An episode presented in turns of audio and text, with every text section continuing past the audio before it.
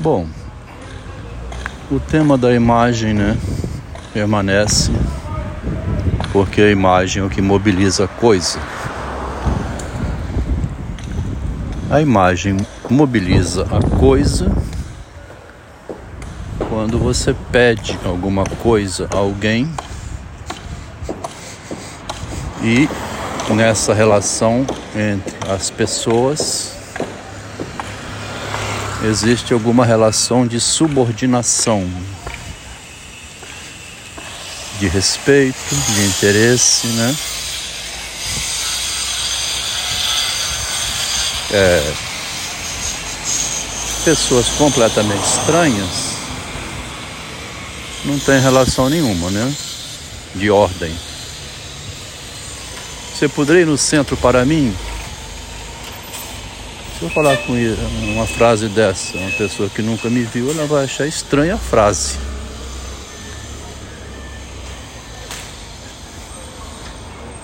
Então a relação só vai gerar sentido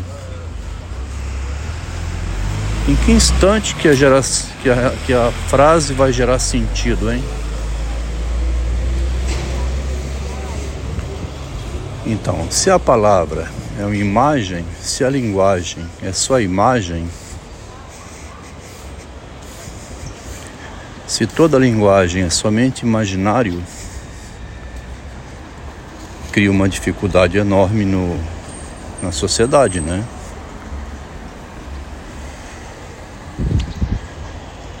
Quem vence com relação à imagem? Quem toma a frente pelo discurso da imagem, né? vinculado à imagem? Se a gente não tiver um certo cuidado com isso, o imaginário periga de dominar, né?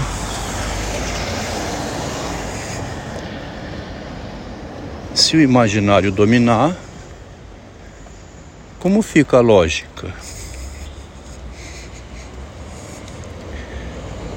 Porque a lógica exige o real, né? Um discurso imaginário pode ser todo ele lógico, mas não ter fundamento nenhum na realidade.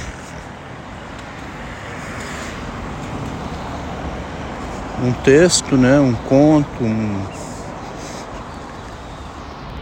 uma denúncia, né,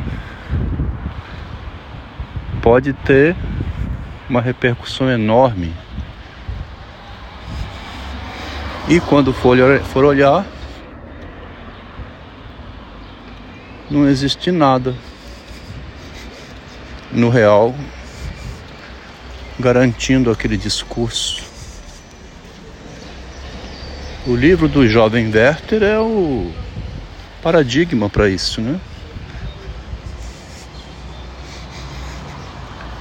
O texto do escritor terrorista poderia ser tomado como referência. Gerou uma ação na realidade, produziu uma investigação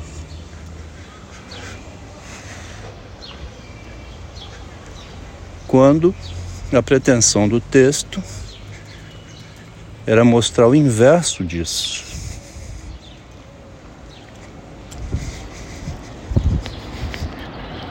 Então, se for usar contra quem usa o imaginário um discurso imaginário, aí é o que passa a existir como sendo chamado a guerra de palavras. Imaginário contra imaginário, né?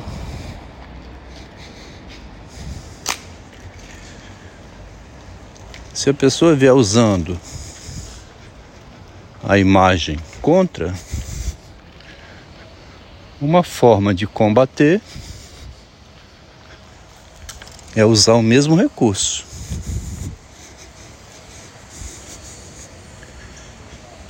Aí você sai para o debate, né? Que chama o debate político.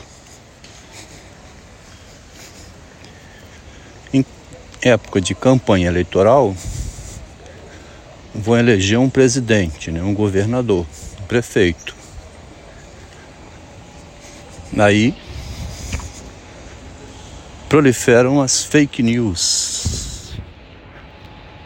Em 1989, o Fernando Collor, patrocinado pela Rede Globo, venceu o Lula por discurso imaginário, né? Soltando uma frase bomba. Uma reportagem bomba lá, uma ex-mulher do Lula. Um problema que houve lá com ex-mulher de Lula, né? Então é possível jogar com as palavras vinculadas a imagens e depoimentos.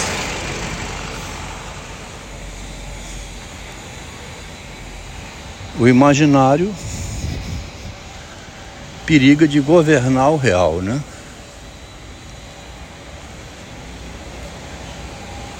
E distanciar-se, decolar do real perder completamente o lastro na realidade, no real, né? no tesouro, que é o que aconteceu com o dinheiro, o dólar dos Estados Unidos, né? Quando não tiveram mais o lastro em ouro para cada dólar emitido. O produto, produto interno bruto de um país é a riqueza do país. No final, ela aparece sob a forma de um número: bilhões, trilhões de dólares. Produto Nacional Bruto, PNB. Produto Interno Bruto, PIB. É um número, um representante numérico, um elemento abstrato.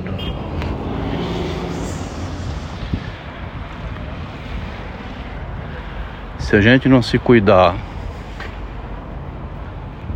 é, o imaginário pode levar à psicose, à loucura, porque ele flutua em relação ao real. Essa minha pesquisa, esse meu investimento no estudo desse tema decorreu de uma experiência de vida. É evidente que jamais seria possível uma doutrina né, do imaginário que corrigisse a sociedade. Mas me parece que o Machado de Assis deixou alguma coisa nesse sentido. Ele insistiu bastante no discernimento das palavras, né? do, do entendimento da linguagem, no jogo de palavras, pela literatura.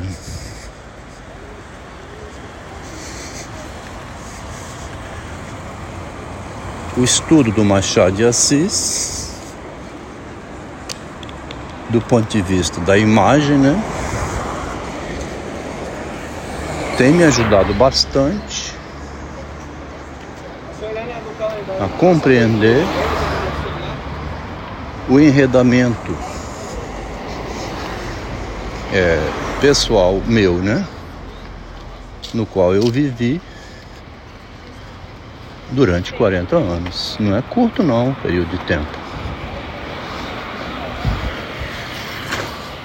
O final foi o enfrentamento entre duas imagens pela rivalidade e pelo poder. Um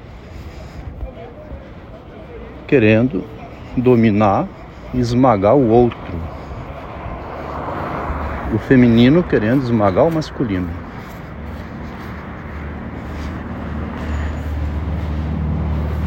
O feminino foi se apoiando no masculino, tendo durante uma vida um suporte no masculino, que era o ponto de sustentação o que viabilizava a promoção da imagem feminina.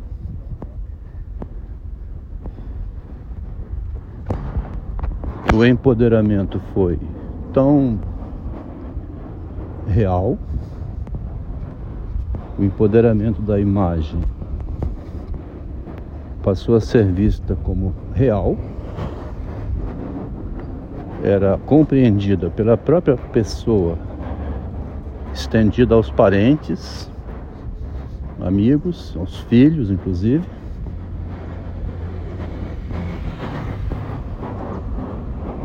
Vendo na mulher somente a imagem empoderada, ao ponto de ela mesma acreditar nisso. Agora, por quê?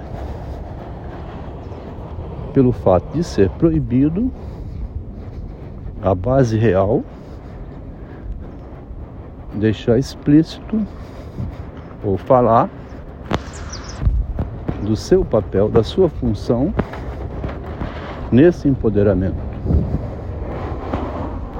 Não se aceita, né? Não é bem visto, é visto como mesquinho, é visto como feio o homem pedir ou tentar pôr a sua presença como base ou como importante no empoderamento. E isso está se estendendo de modo geral na sociedade o discurso do belo,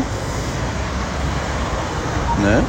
os ideais platônicos, a beleza, a boa forma, está tomando centro na mídia, pelo lado do feminino. O feminino, a imagem, né? Geralmente mostrando algo ideal, aí qualquer coisa é desvio do ideal.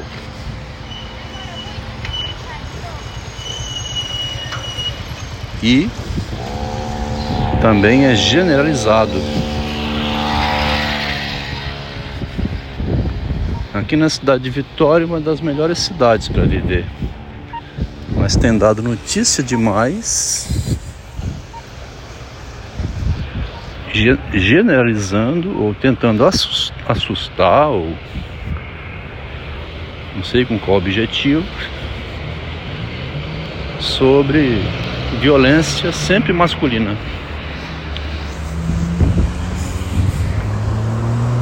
Sempre tentando mortificar o elemento masculino. Toda a responsabilidade sobre qualquer ato ilícito qualquer violência é colocado do lado do homem, do masculino sempre. Ao mesmo tempo que é esperado e até exigido uma atitude masculina, como no caso Will Smith, é esperado uma atitude masculina ao mesmo tempo que é esperado, também é combatido. Espera-se que o Will Smith reaja daquela maneira, mas assim que ele reage, é combatido.